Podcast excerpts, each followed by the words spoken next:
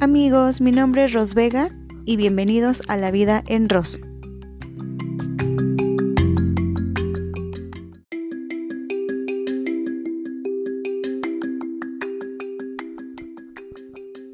El día de hoy les traigo un tema súper interesante. Vamos a hablar de cabello. Vamos a regresar un poco a estos podcasts de, de información, de investigación, que son como de mis temas favoritos relacionados a todo lo que es cabello, a todo lo que es peluquería. Entonces, bueno, sin más ni más, comencemos. El cabello es una fibra capilar que está unida al cabello. El cabello puede estar vivo y puede estar muerto. ¿A qué me refiero? El cabello vivo es el que tenemos muy muy pegadito al crecimiento o a la raíz como ustedes lo conozcan y lo que ya tenemos muerto es lo que tenemos de ese crecimiento o de esa raíz hacia abajo. Todo lo que ya son largos es cabello muerto porque es cabello que ya no tiene vida, que ya salió del, folículo y al momento de salir de ahí pues ya es cabello muerto.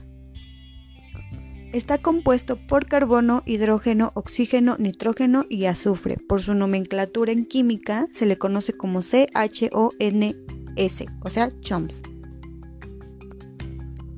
Partes del cabello. El cabello está formado por cutícula, que es la parte externa del cabello, compuesta por escamas anilladas que aportan la luminosidad, es decir, aquí encontramos la famosísima queratina.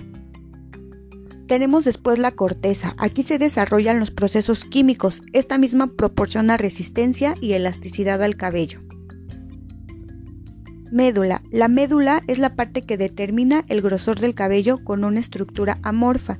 ¿Qué significa amorfa? Bueno, que no tiene una estructura bien definida, puede tener cualquier tipo de forma. Y por último tenemos la cutícula. Un cabello normal tiene de 9 a 12 capas de cutícula. Un cabello con canas tiene de 12 a 24 capas de cutícula. Esto explica por qué un cabello con canas es más resistente a cualquier proceso, tanto como a, una, a un permanente, a una decoloración, a un tinte. El, exceso de capas de cutícula en ese cabello hace que sea más resistente. Bueno, esas serían las partes del cabello, pero dentro de esas partes del cabello encontramos los tres puentes de nuestro cabellito, que son los puentes de hidrógeno, los puentes salinos y los puentes de disulfuro. Ahorita vamos a ver a detalle cada uno de ellos. En primer lugar tenemos los puentes de hidrógeno, que son puentes que se rompen con el agua. ¿A qué me refiero con romperse?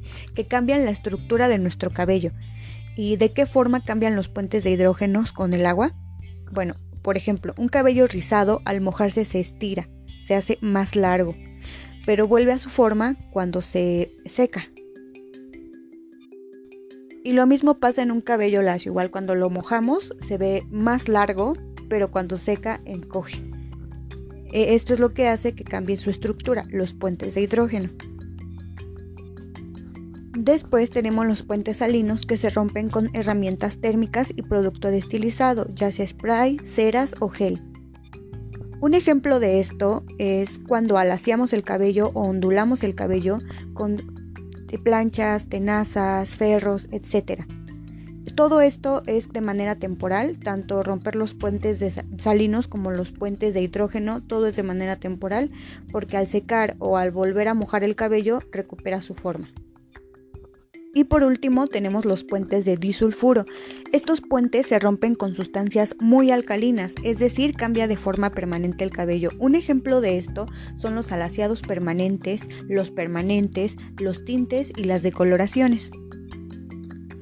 Y esto nos responde esta pregunta que nos hemos hecho alguna vez en la vida de ¿por qué cuando me hago un tinte o me hago un efecto de color mi cabello cambia de forma? O sea, ya no se me hace el rizo o ya no se me hace tan lacio como antes. Justo es por eso, porque al romper los puentes de disulfuro, nuestro cabello cambia su estructura. La única manera de regresar a la estructura natural pues es obviamente a lo mejor cuando ya no quieras traer ese efecto o ya te lo quieras dejar de, teñir, pues dejar que crezca tu cabello natural y tu rizo va a volver a quedar como antes. Es mito eso de que ya no vuelve a quedar como antes, claro que no. Lo único es que ya dejamos de hacer el proceso que rompe ese puente y regresamos a tener la forma que tenía nuestro cabello bueno, la forma que tenía nuestro cabello antes del proceso. Tampoco va a regresar tu rizo bien definido de cuando eras niña ahorita que ya, pues ya pasaron muchos años y tu cabello ya pasó por muchos procesos, eh, tanto permanentes como no permanentes. no, para nada.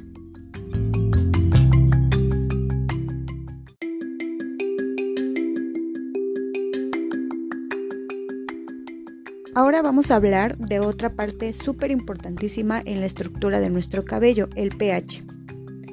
El pH lo empezamos a medir en 3.5 como el más bajo y 5.5 como el más alto. El pH ideal de nuestro cabello sería un 4.5 que sería casi a la mitad de estos dos. Entonces, si tenemos un pH por debajo del 4.5, es un pH bajo, entonces es un pH ácido, lo que comúnmente conocemos como grasoso. Es entonces cuando sabemos que tenemos el cabello grasoso. Si tenemos un pH por arriba del 4.5, entonces es considerado un pH alto, entonces tenemos un pH alcalino, lo que comúnmente conocemos como un cabello seco. Y ahora la pregunta del millón. ¿Por qué se llega a alterar nuestro pH? Ok, bueno, es decir, pasa de ser un cabello normal a un cabello seco o a un cabello grasoso. En el caso del pH ácido es por el exceso de mascarillas, ampolletas e inclusive de acondicionador. Esto hace que se acumule bastante grasa y cambie nuestro pH. Por eso es que el cabello se llega a ser más grasoso.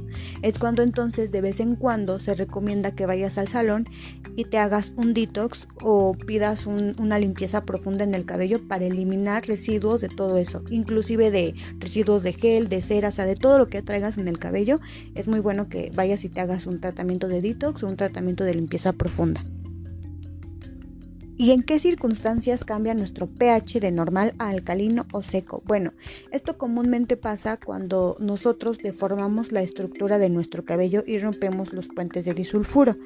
Entonces quiere decir que llegamos a tener un cabello seco cuando nos sometemos a procesos de decoloraciones, tintes, inclusive permanentes o en algunos casos también permanentes.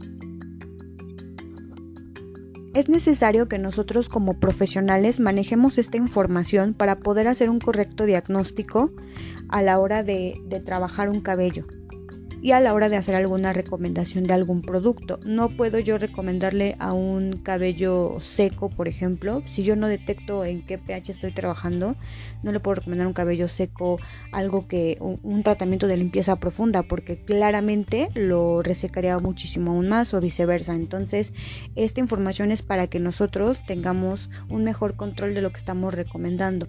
También hay cosas de limpieza profunda que, que tú puedes comprar en el salón o comprar en, algún profesional profesional de la belleza que te funcionan para hacerte tú misma la limpieza en casa, siempre y cuando sea algo profesional. Y también influye mucho la constancia, por ejemplo, a la hora de, reparar un, cabello seco que sí necesita el uso de mascarillas o ampolletas, también saber en qué momento y qué tipo de mascarillas o qué tipo de ampolletas podemos recomendar para ese cabello y para eso debemos pues, manejar correctamente esta información. Eso y también la constancia que tú tengas o la constancia que tenga nuestra clienta para darle seguimiento al tratamiento que se está llevando. No puede esperar que se lo ponga una vez y la siguiente semana ya no lo use y espere que con esa vez que lo usó eh, repare la estructura de su cabello. No, también es de constancia para que recuperemos poco a poco ese pH y esa estructura de nuestro cabello. También tenemos otra manera de diagnosticar en qué estado tenemos el cabello y de eso vamos a hablar ahorita. Ok, y la otra forma de poder dar un diagnóstico correcto es conocer los tres estados del cabello. Un estado maltratado, un estado sensibilizado y un estado en shock. Un cabello maltratado no precisamente tiene un proceso químico, muchas veces se maltrata por algunos otros factores, ya sea eh, el cloro en la regadera, en las albercas, el sol, se puede llegar a maltratar por otros motivos, no siempre tiene que ser por un proceso químico puede estar deshidratado, el brillo es muy suave y también puede llegar a estar procesado, también puede tener de repente un tinte y llegarse a ver pues sea un poquito mm, se, este, maltratado. Un cabello sensibilizado sí es porque ya tuvo un proceso de color y en un cabello sensibilizado sí es necesario sí o sí usar tratamientos. El cabello sensibilizado es lo más común en México Y por último, e, este tipo de cabello que yo creo que todos los profesionales e inclusive los clientes le tenemos miedo, terror, pavor, que es un cabello en shock. Un cabello en shock no lo puedes atender en ese estado, o sea, no le puedes hacer ni un tinte. Para poder atender este cabello necesitamos dar al cliente un tratamiento de reestructuración intensiva de por lo menos dos meses. Y sí o sí que el cliente sea constante y que no deje el tratamiento para poder llegar al salón y a lo mejor trabajar algo en el cabello. Y pues nada amigos, eso fue todo. Espero que esta información que les traje les sirva de algo, les sea de utilidad tanto a algún profesional que me esté escuchando o algún estilista, estudiante que me esté escuchando o hasta inclusive algún cliente o clienta que me esté escuchando. Espero que esta información le haya sido de utilidad. De todas maneras, en mi Instagram, en la parte de historias destacadas, hay una parte que dice la vida en Ross. Ahí voy a estar subiendo fotos de un cabello eh, en shock, de un cabello sensibilizado y de un cabello maltratado para que también más fácil podamos distinguir en qué, en qué etapa estamos nosotros, ¿no? Eh, me pueden seguir en Instagram como arroba rosvega. Muchas gracias por escuchar el podcast. Igual le pueden dar en, en el link de seguir. Y muchas gracias por su tiempo. Este fue un episodio cortito y espero que podamos seguir haciendo más este, este tipo de contenido de investigación porque a mí me gusta mucho y me recuerda mucho que al principio pues cuando yo empecé no no había tanto de esto y me da pues mucho gusto que ya haya muchas personas que le estén dando la misma importancia técnica que, que teórica a la profesión. Muchas gracias amiguitos y nos vemos la próxima. Ok, antes de irme para ti que te quedaste al final, tengo un anuncio parroquial.